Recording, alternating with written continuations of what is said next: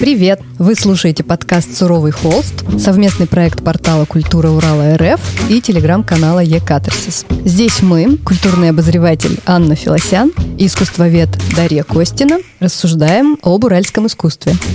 «Суровый холст». Нашим гостем сегодня согласилась стать Дарья Маликова. Здравствуйте. Один из ведущих в России специалистов по культурной медиации и руководитель школы медиации Уральской индустриальной биеннале современного искусства. И мы сегодня находимся на площадке галереи Синара Арт, которая знает о том, что такое медиация не понаслышке. И еще, конечно, очень необычно то, что мы делаем нашу запись в рамках Ночи музеев. Первый вопрос, Даш, который хочется обсудить, это что вообще такое медиация, в чем особенность этого термина и что под ним подразумевают в разных а, культурных сферах и в разных а, локациях географических. Удивительно, что этот вопрос на самом деле до сих пор остается, вот уже я с 2015 года занимаюсь медиацией, до сих пор этот вопрос актуальный, и до сих пор он э, не решен до конца даже в профессиональном сообществе, поэтому вообще ничего удивительного, что он есть до сих пор у многих и зрителей, и профессионалов, потому что он на самом деле глубже, чем кажется. То можно сначала ну, пойти от самого общего, да, от определения вообще, что такое медиация, от самой этимологии слова медиация. И это нахождение между чем-то, нахождение посередине между разными да, объектами и, собственно, посредничество в самых разных видах, конечно. И мы знаем, что есть медиация в самых разных сферах, и в юриспруденции есть этот термин, и в физике он применяется. Ну и, в общем, с какого-то момента стал популярен в сфере культуры. Конечно, стал он популярен сначала на Западе, пришел он к нам из Европы, из европейских стран. Кстати, вот интересно, что в Америке термин медиация почти не применяют. Там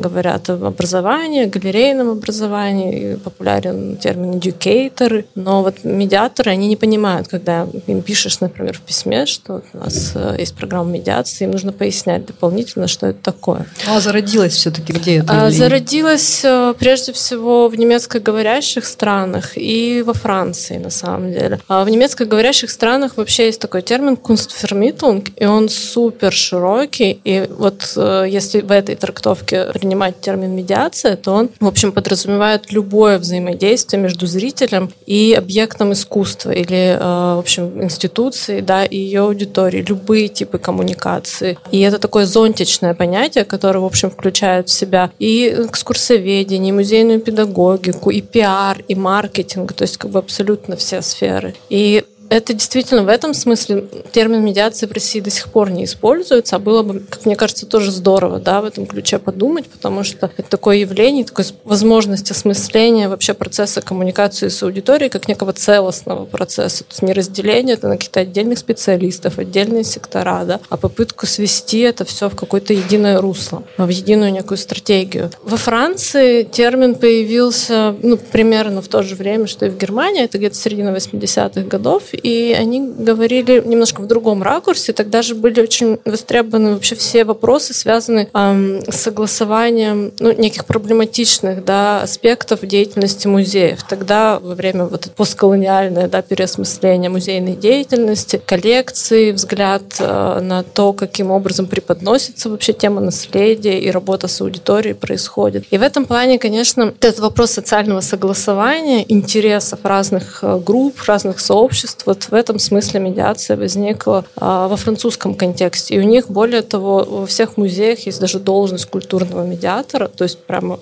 профессия такая. То есть это вот то, что называется соучастие, да, культура соучастия? А, а вот культура соучастия это уже немножко другая история, потому что э, дальше мы можем говорить о том, на каком уровне эта медиация производится, да, если мы говорим о медиации в широком смысле. И вот э, недавно мы опубликовали вместе с Музеем современного искусства «Гараж» очень классную, на мой взгляд, знаковую книжку, э, такую библию, для, как мне кажется, для всех медиаторов э, западных и российских. Кармен Мёрш «Наш. Время культурной медиации». Она была в 2012 году издана. Вот, кстати, Аня э, кивает головой, потому что она э, Тоже активнейшим образом да. участвовала в подготовке перевода этой книги. Спасибо большое агентству «Транслит». Да, очень рада была участвовать. Ну, мы были рады поучаствовать. И очень сложный большой проект Да, и книжка издана, ну, об этом позже, но я о чем хотела сказать. Там очень здорово как раз авторы, Кармен Мерджер в 2012 году еще прописала вот эти вот уровни, да, на которые э, функции музейного, музейной медиации, функции музейной медиации начинаются от воспроизводящей, да, это вот стандартные да, форматы, которые мы используем, лекционные форматы, экскурсионные форматы, до трансформирующая. Трансформирующая функция — это как раз тогда, когда э, мы смотрим на свою аудиторию как на агенты изменений, на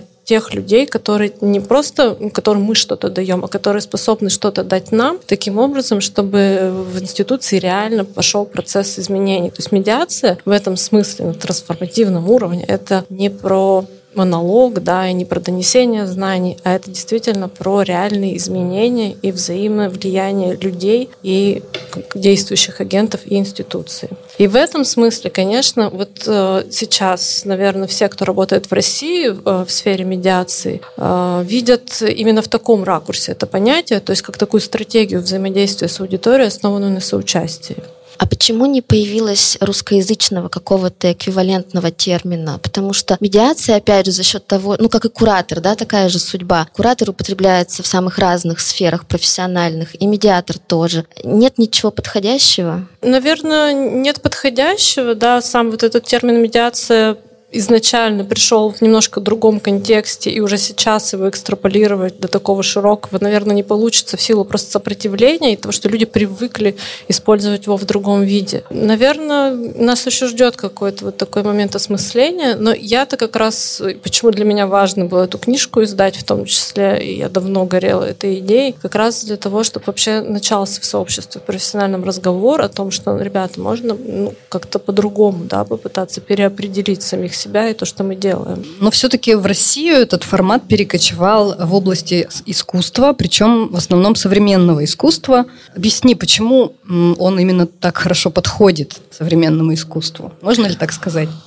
Да, безусловно. Ну, во-первых, э, понятно, по понятным причинам в России там, в 2010-е, в 2000-е годы, когда этот термин начал потихоньку закрадываться да, в наш контекст образовательный. Были сложности э, с восприятием современного искусства. Сейчас я вижу, даже уже за последние 10 лет, насколько сильно все поменялось, насколько проще стало вообще с людьми разговаривать о современном искусстве. А вот 10 лет назад это было действительно ну, тема до сих пор э, сложная, до сих пор непонятная, до сих пор много вопросов было. И вообще разговор о современном искусстве приходилось начинать э, с разговора о черном квадрате Малевича, которому вообще-то на минуту, и до сих пор иногда приходится начинать, которому уже на минуточку больше ста лет, да, потому что вот этот разрыв э, в истории искусства в 20 веке, который в России случился, он, безусловно, ну, если в Европе это органи... на Западе это органическое развитие шло, да, и люди, в общем, наблюдали понимали этот процесс, и вопросов было гораздо меньше, что для нас это современное искусство странное и непонятное для нашего зрителя возникло откуда-то, свалилось. И, конечно, требовалось вот это, а, этот момент а, объяснительный, с одной стороны, да, а с другой стороны, безусловно, современное искусство гораздо больше, чем классическое, вообще дает возможность для обсуждения, для диалога, для свободу для интерпретации, для включения зрителя в конструирование смыслов. Поэтому, мне кажется, вот здесь медиация была таким благодатным э, форматом. Первый подкаст об уральском искусстве «Суровый холст». Ну вот насчет классического искусства. А, мы же знаем, что на самом деле это иллюзия, что мы классическое искусство, например, классическую живопись, понимаем лучше, чем современное искусство. Нам там как бы просто больше радости узнавания, какого-то жизнеподобия, но это не значит, что мы считываем все смыслы и слои. Вот как тебе кажется, может быть, и для классических музеев художественных медиация была бы полезна? Она не просто была бы полезна, она уже есть, она уже работает в достаточно многих э, классических музеях или есть планы по внедрению, да, и действительно, в том числе и в школе медиации учились у нас специалисты, которые работают в классических музеях. Там немножко свой контекст, своя специфика, потому что все-таки э, не берусь, да, судить однозначно, но, как мне кажется, в классическом искусстве все-таки действительно много должно быть экспертного знания, то есть некой фактории культологии, да, контексте создания произведений, э, социальном контексте, да, каких-то иконографий. То есть такие вещи, которые нельзя, наверное, ну, как бы просто интерпретировать с чистого листа, просто потому что мы не живем в то время, и мы не знаем, ну, зритель не погружен, да, в среду. С современным искусством проще. Это то, что мы можем понять, в общем, чаще всего без какого-то дополнительного бэкграунда, потому что символы а, эти вокруг нас, да, они нас окружают, мы можем это интерпретировать сами. Ну да, это временной отрезок нашей жизни, так да. или иначе. А вот когда да. формат медиации неуместен и излишен. Бывают такие экспозиции или такие какие-то локации, где он, наоборот, ну, может быть, не самую лучшую роль играет? Знаешь, я на самом деле об этом много размышляю. А, вот недавно меня вообще попросили рассказать про медиацию в библиотеках. Я вот сейчас готовлю программу для библиотек образовательную и пытаюсь придумать, что это такое медиация в библиотеке, что это за форматы. Думаю, что есть, конечно, сложные темы. У меня были ученики, например, из музея ГУЛАГа, да, работающие в Перм-36. Тоже вполне такие техники они применяют, которые можно сравнить с медиаторскими, и подходы эти вполне работают. Тут, знаете, скорее, мне кажется, вопрос запросов самого вот, потребителя, да, потому что бывает два типа ожиданий у посетителей. И я бы здесь не исключала э, классическую экскурсию как замечательный, по-прежнему востребованный, очень классный формат, э, вообще не заменяющий медиаторские практики. А здесь важно оставлять, на мой взгляд, возможность выбора для человека, в чем он хочет участвовать, потому что для кого-то важно прийти и получить именно экспертное знание. Несмотря на то, что мы очень много всего можем там сейчас в интернете да, прочитать, но то, что мы встречаем в интернете, это еще неизвестно, да, насколько это подтвержденное, насколько это все это, не точно. Да, насколько это точно. А здесь ты приходишь и ты гарантированно общаешься со специалистом, который подготовил для тебя там, проверенную, выверенную, интересную информацию. И очень у многих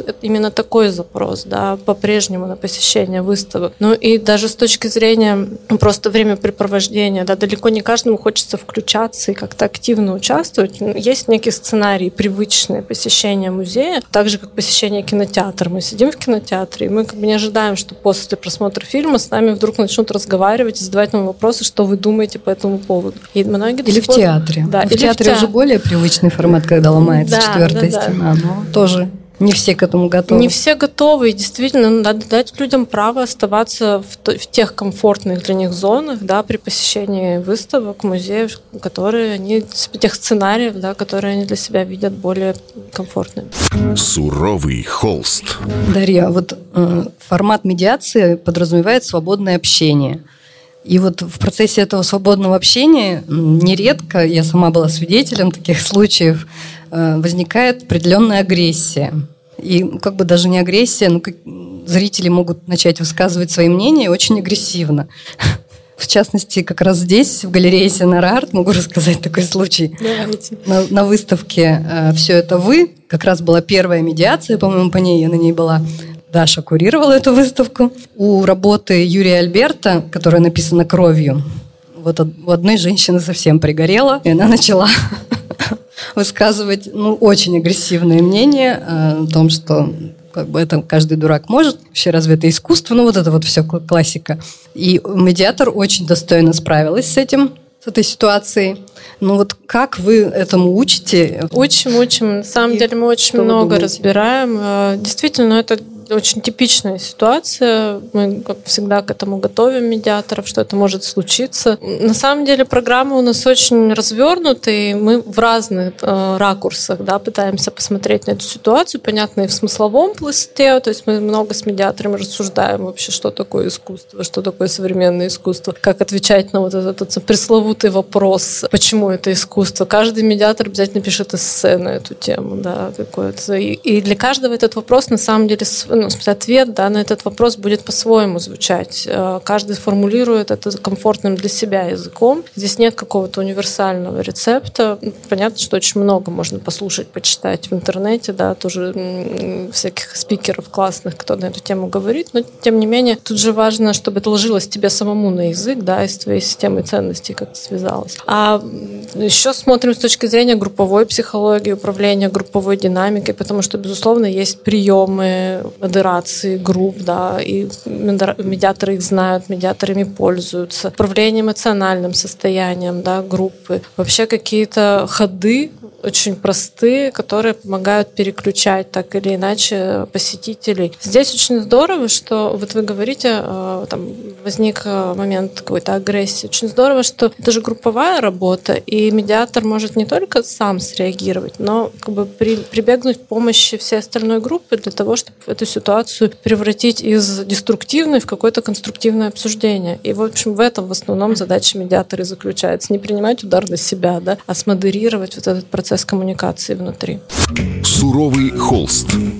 Я знаете, что сейчас поняла, что мы, наверное, все равно должны для нашего зрителя пояснить, в чем специфика формата медиации, потому что мы проговорили сейчас про формат классической экскурсии, а вот в чем принципиальная разница? Ну, мы, конечно, знаем, но для зрителя, мне кажется, важно еще это артикулировать. Да, спасибо, что задала этот вопрос, потому что действительно мы как-то от глобального сразу к конкретике Да, мы, мы пропустив... сразу же поддались синдрому экспертов, потому что мы подумали, что все знают то, что знают мы, знаем мы, а на самом деле это может быть не так. Угу. Ну, давайте я продолжу ту линию, на самом деле, с которой начинала, потому что мы как бы в очень широком плане определили медиацию. Потом я все-таки проговорю, как я понимаю да, медиацию, как мы понимаем ее здесь, э, на Уральской индустриальной биеннале, в школе медиации. Я ее вижу как э, стратегию коммуникации с аудиторией, которая основана на вовлечении, на сотворчестве, на, на таком продуктивном диалоге. А стратегию коммуникации во многих смыслах это включает не только экскурсионную работу, да, особый тип экскурсионной работы, но и а, действительно коммуникацию с сообществами, с разными э, социальными группами вовне музея. То есть, как бы, на мой взгляд, это работа и с аудиторией, и с неаудиторией музея. Э, попытка как бы развернуться и выйти вовне. Я в этом смысле недавно, кстати, встретила чудесное э, высказывание коллег западных. Вот у нас есть слово институция, institution, ну, там приставка как будто бы in, а давайте мы все сделаем exstitution, развернемся и выйдем вовне. В общем, для меня медиация это немножко вот про это, да, про этот выход институции вовне, в том числе к тем, кому мы обычно э, не видим нашими посетителями. А вот совсем, если узко, да, к такой специфике музейной деятельности, экскурсии, работы на экспозиции, это, конечно, такой тип не обязательно даже экскурсия, а может быть встречи, да, какой-то идеологического формата, в общем, коммуникации с пришедшими на выставку людьми, э, которые их вовлекают активно в диалог, э, часто задействуют какие-то интерактивные приемы, игры. Очень часто это перформативные э, практики, то есть телесные в том числе. Сейчас все больше их появляется, и вот очень много в Москве сейчас и в Петербурге а, медиаторов, кто работает именно в жанре перформативной медиации. И здесь важно понимать, что медиация очень тесно смыкается с художественными практиками, с тем, что с художниками, которые работают в русле социального поворота, да, искусства вовлекающего тоже зрителей. Иногда вообще сложно понять, где здесь эм, условный педагог, да, а где здесь художник. Это вот прям такие медиации, которые по заранее сформированным сценарием проходят. И вот ты сказала, что это очень близко соприкасается с художественными практиками, но также мне кажется, что это близко соприкасается с, э, ну, с таким еще одним очень важным направлением э, в новой музеологии, как изучение аудитории, музейной аудитории, э, аудитории в целом площадок современного искусства. Вот как медиация, какую роль вообще она играет в процессе знакомства с аудиторией и, может быть, как-то прогнозирование ожиданий и проектирование опыта зрительского. Ну, вообще медиаторы те чудесные люди, которые лучше всего, конечно, знают аудиторию. Мы всегда э, для нас очень ценно общаться с ребятами, кто непосредственно работает на выставках, потому что они очень много могут рассказать о зрителях, которые к нам приходят. В какой-то момент мне стало очень ну, показалось важным формализовать да, этот процесс, то есть добавить какие-то какие-то формы сбора материала с медиаторов, да, какие-то анкеты, э, какие-то не самоотчеты. Да, мы пробовали и на на пятой и на шестой биеннале формы субъективных самоотчетов, когда ребята дневники писали по итогам своих экскурсий. Но на самом деле не так хорошо это работает. Ну, в моем случае, по крайней мере, как мне хотелось. Просто коллеги устают часто. И очень, э, да, для этого нужно много ресурсов, чтобы вот еще после работы, да, писать какие-то дополнительные материалы. Делали мы анкеты, то есть и в семнадцатом году, и в девятнадцатом, и в двадцать первом у нас обязательно медиаторы заполняли анкеты, в которых они оставляли данные просто про людей, которые к ним приходили, ну, какие-то более там формализованные. В общем, конечно, это, мне кажется, это очень богатый ресурс э, для изучения аудитории. Другое дело, что вот я пока не нашла тех ключиков, удобных инструментов, которые могли бы быть внедрены прямо на регулярной основе в работу медиатора.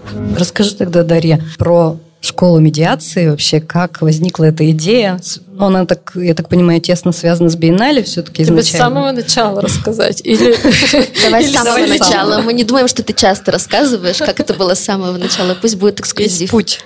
Но вот совсем с самого начала это случилось э, в 2014 году, когда я, учась в магистратуре э, на факультете искусствоведения у нас в РУГУ, отправилась на биеннале современного искусства манифеста в Петербург. И там вообще увидела и узнала, что такое медиация, кто такие медиаторы как они работают. Меня это настолько впечатлило, что я, кстати, на тот момент человек э, тоже весьма скептически относящийся к современному искусству, чтобы вы понимали, я пошла в магистратуру литературу, и тема моей диссертации должна была быть что-то, сейчас уже не вспомню точно, про японизм э, в британском декоративно-прикладном искусстве рубежа 19 и 20 века.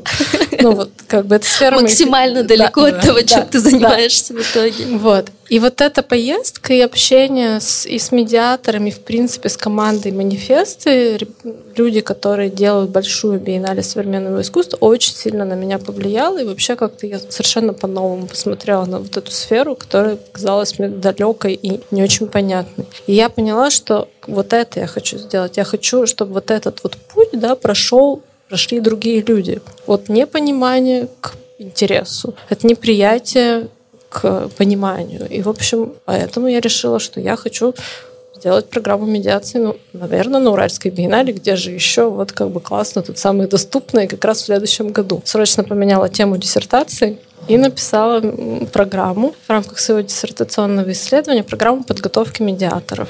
А, мы спасибо большое а, вообще команде Биеннале, Алисе, Ане и Диме Москвину, который пригласил меня, тогда он был руководителем образовательного отдела ГЦСИ, пригласили меня вообще поддержали, и мы программу эту реализовали. Подготовили, и потом уже меня горячего, свеженького выпускника сразу же взяли в штат э, ГЦСИ, в команду заниматься как раз работой а, с медиаторами, с волонтерами, а, программы для детей делать и так далее. В общем, все, что связано с работой с аудиторией. И стало понятно, что программа интересная, что ее нужно дорабатывать. И, естественно, каждые два года я приглашала новых специалистов а, для того, чтобы расширять эту программу какие-то новые точки зрения, да, в нее добавлять новые взгляды. У меня есть уже сейчас сформировавшийся костяк преподавателей, с которыми я работаю постоянно, и каждые два года все равно программа меняется, адаптируется, все равно приходит новый эксперт,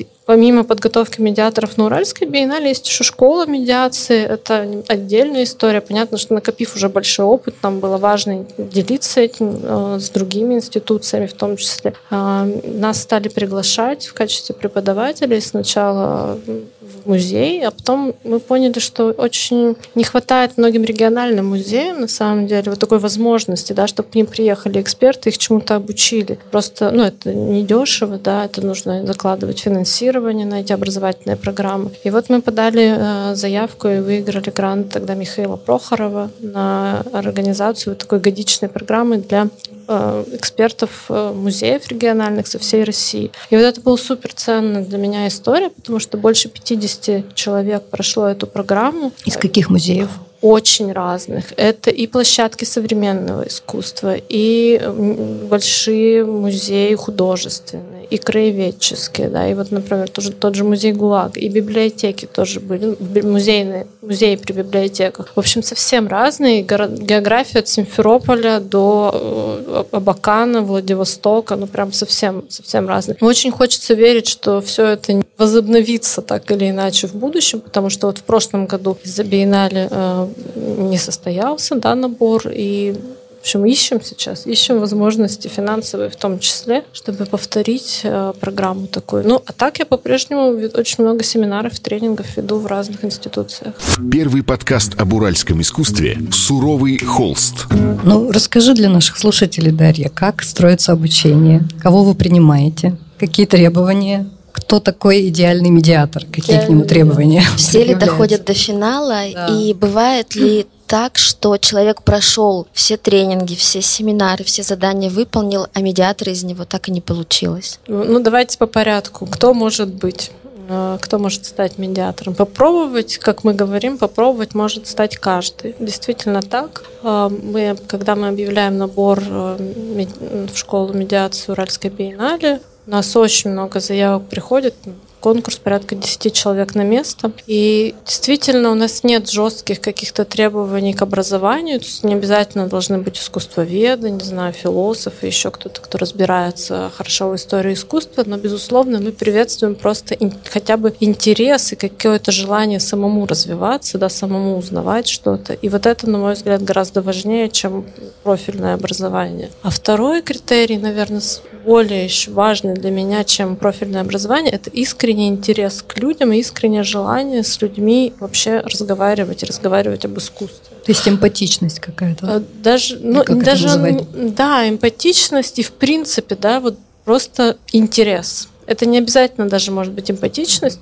Зачастую человек может быть даже немножко как бы а, сам в себе, да, закрытый, но при этом ему хочется говорить с людьми, ему хочется, чтобы люди делились с ним своим мнением. Он готов слушать. Вот умение слушать, наверное, вот, вот что будет э, таким ключевым умением для как медиатора. Вы, как вы это определяете? -то? У нас есть собеседование, у нас есть большая программа, действительно образовательная, в которой есть несколько отборочных этапов. То есть мы проходим, медиатор проходит обучение несколько месяцев, и первый отборочный этап в самом начале, после месяца совместной работы, когда они пробуют проводить вот такие первые экскурсии медиации, обычно это как раз попадает на Ночь музеев. Как-то так традиционно сложилось, что мы всегда ищем на Ночь музеев площадку для того, чтобы наши начинающие медиаторы э, попробовали, в общем, свои навыки. И после этого мы обязательно даем обратную связь, и кто-то сам решает, что он не готов продолжать. Не мое, да. И таких на самом деле, ну, всегда есть какой-то процент э, среди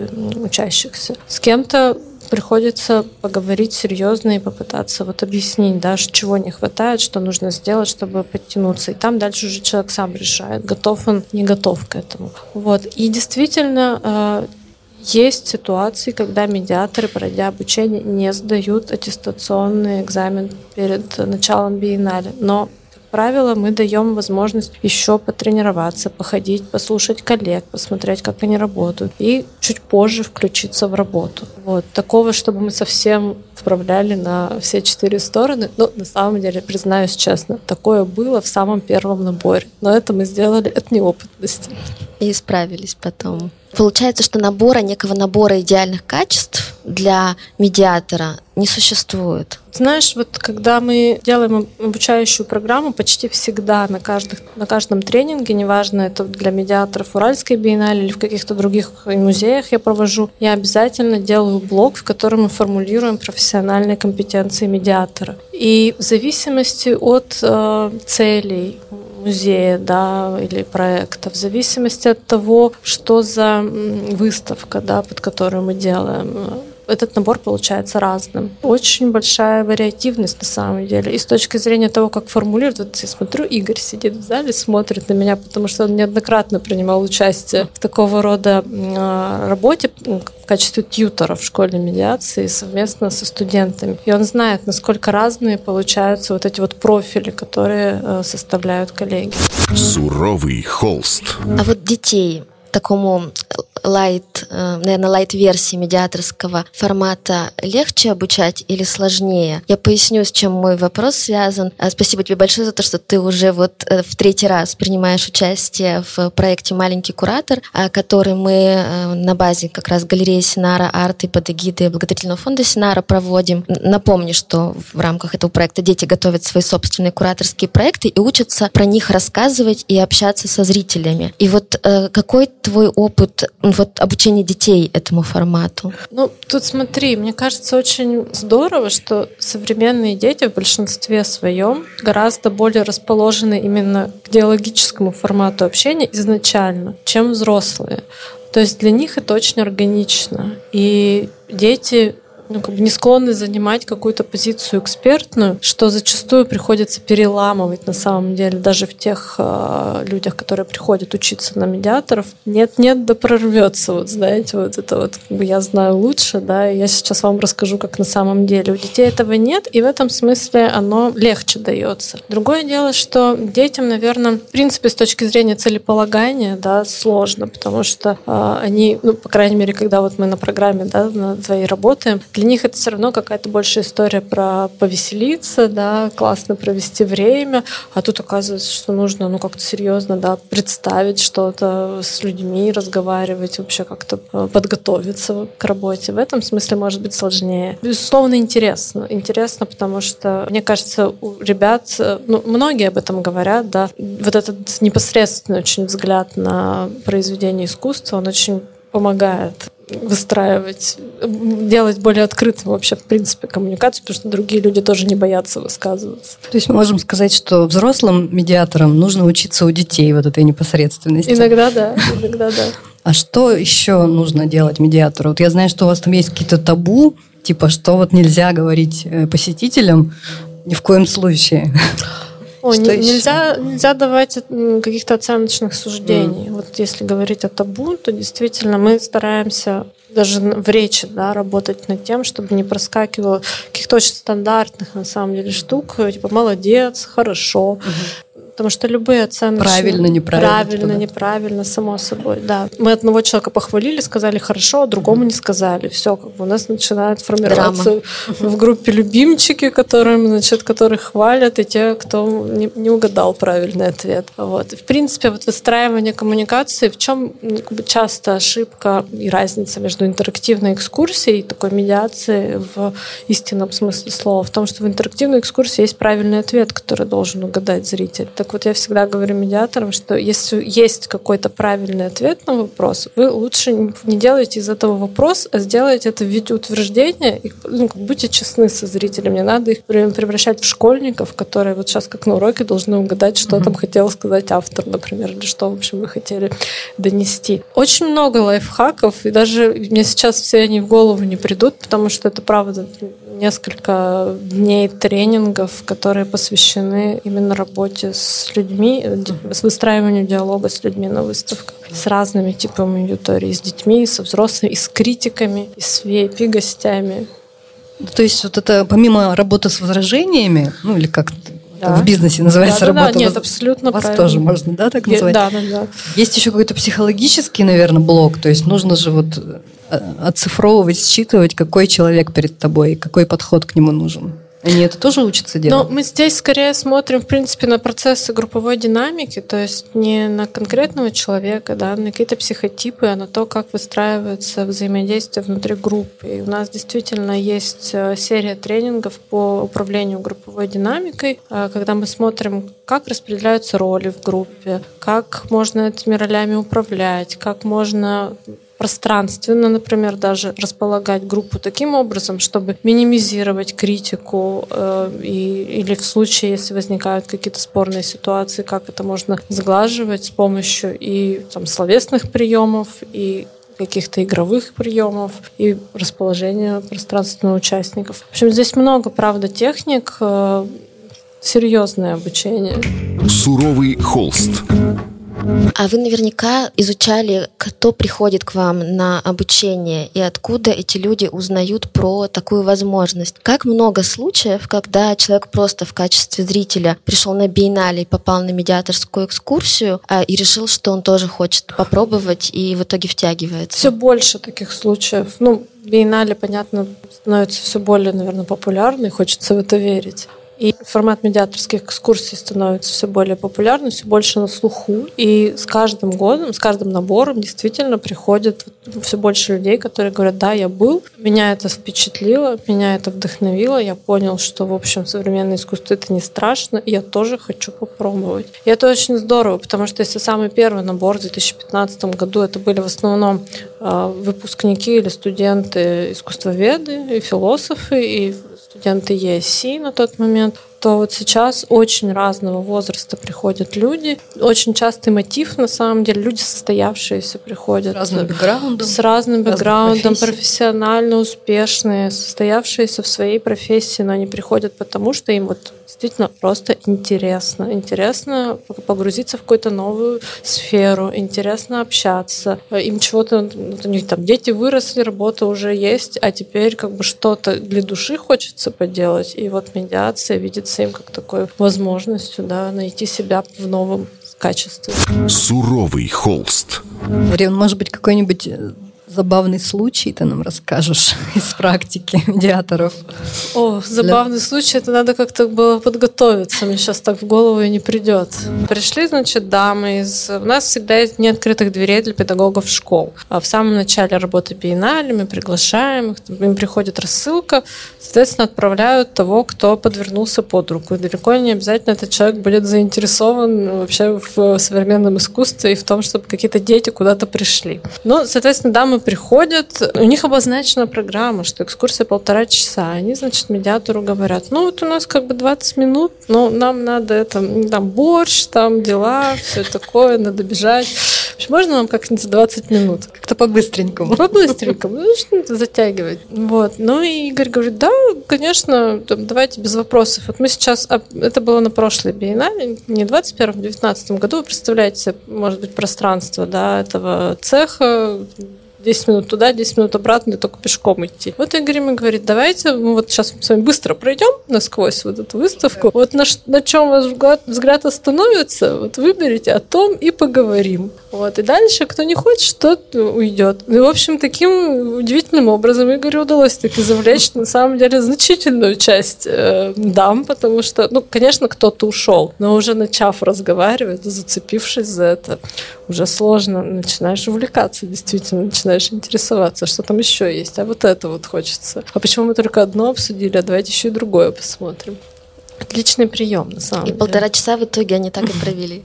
Да, очень много хитростей. Или вот э, раз уж мы, ладно, вспомнила еще историю про перформативные медиации. Тоже на, э, в девятнадцатом году коллеги уже под конец борьба с выгоранием. Им стало скучно, им надоело водить бесконечно одинаковые экскурсии. Они подумали, ну давайте мы сделаем какие-то перформативные штуки. У нас были там а, Руслан Камадей, поэт, а, Сема Комлев, ныне он владелец бара Куб. Куб, да. И, в общем, придумали формат, когда Руслану завязывали глаза, ставили его на тележку, и зрители везли его по выставке и должны были описать, что они видят, а Руслан по описанию угадывал, что за работа, и, значит, дальше выстраивался разговор великолепно.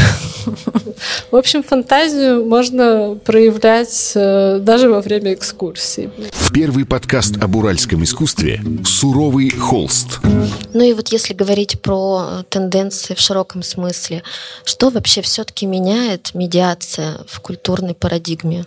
Очень хочется верить, что меняется вообще способ мышления людей. Э, я имею в виду э, ну, Вообще это такая демократическая педагогическая практика, да, по большому счету задача это глобальной медиации, дать голос людям во всех смыслах. И точно так же, как э, новая образовательная там, парадигма, связанная с конструктивистским образов... поворотом в образовании, медиация, она, в общем, нацелена на изменение вот этой роли учителя и ученика, на смещение анализ системы властных отношений в обществе, ну, по большому счету. То есть отказ от иерархичности, от вертикальных связей, переход к горизонтальным.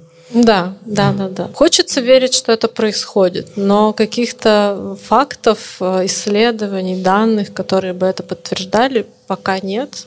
Я думаю, что в ближайшее время у меня есть чувство, такое чувство, что наши коллеги из Москвы в том числе, да, вот сейчас в ВИСе очень активно развивается медиация и в гараже новая волна тоже интереса к э, медиации.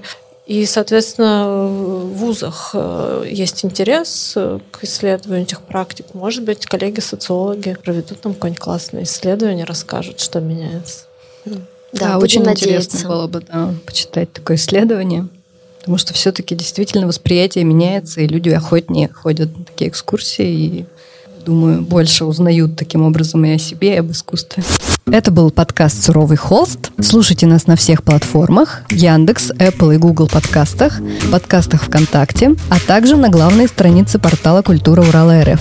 Оставляйте свои комментарии и встретимся уже через неделю. «Суровый холст»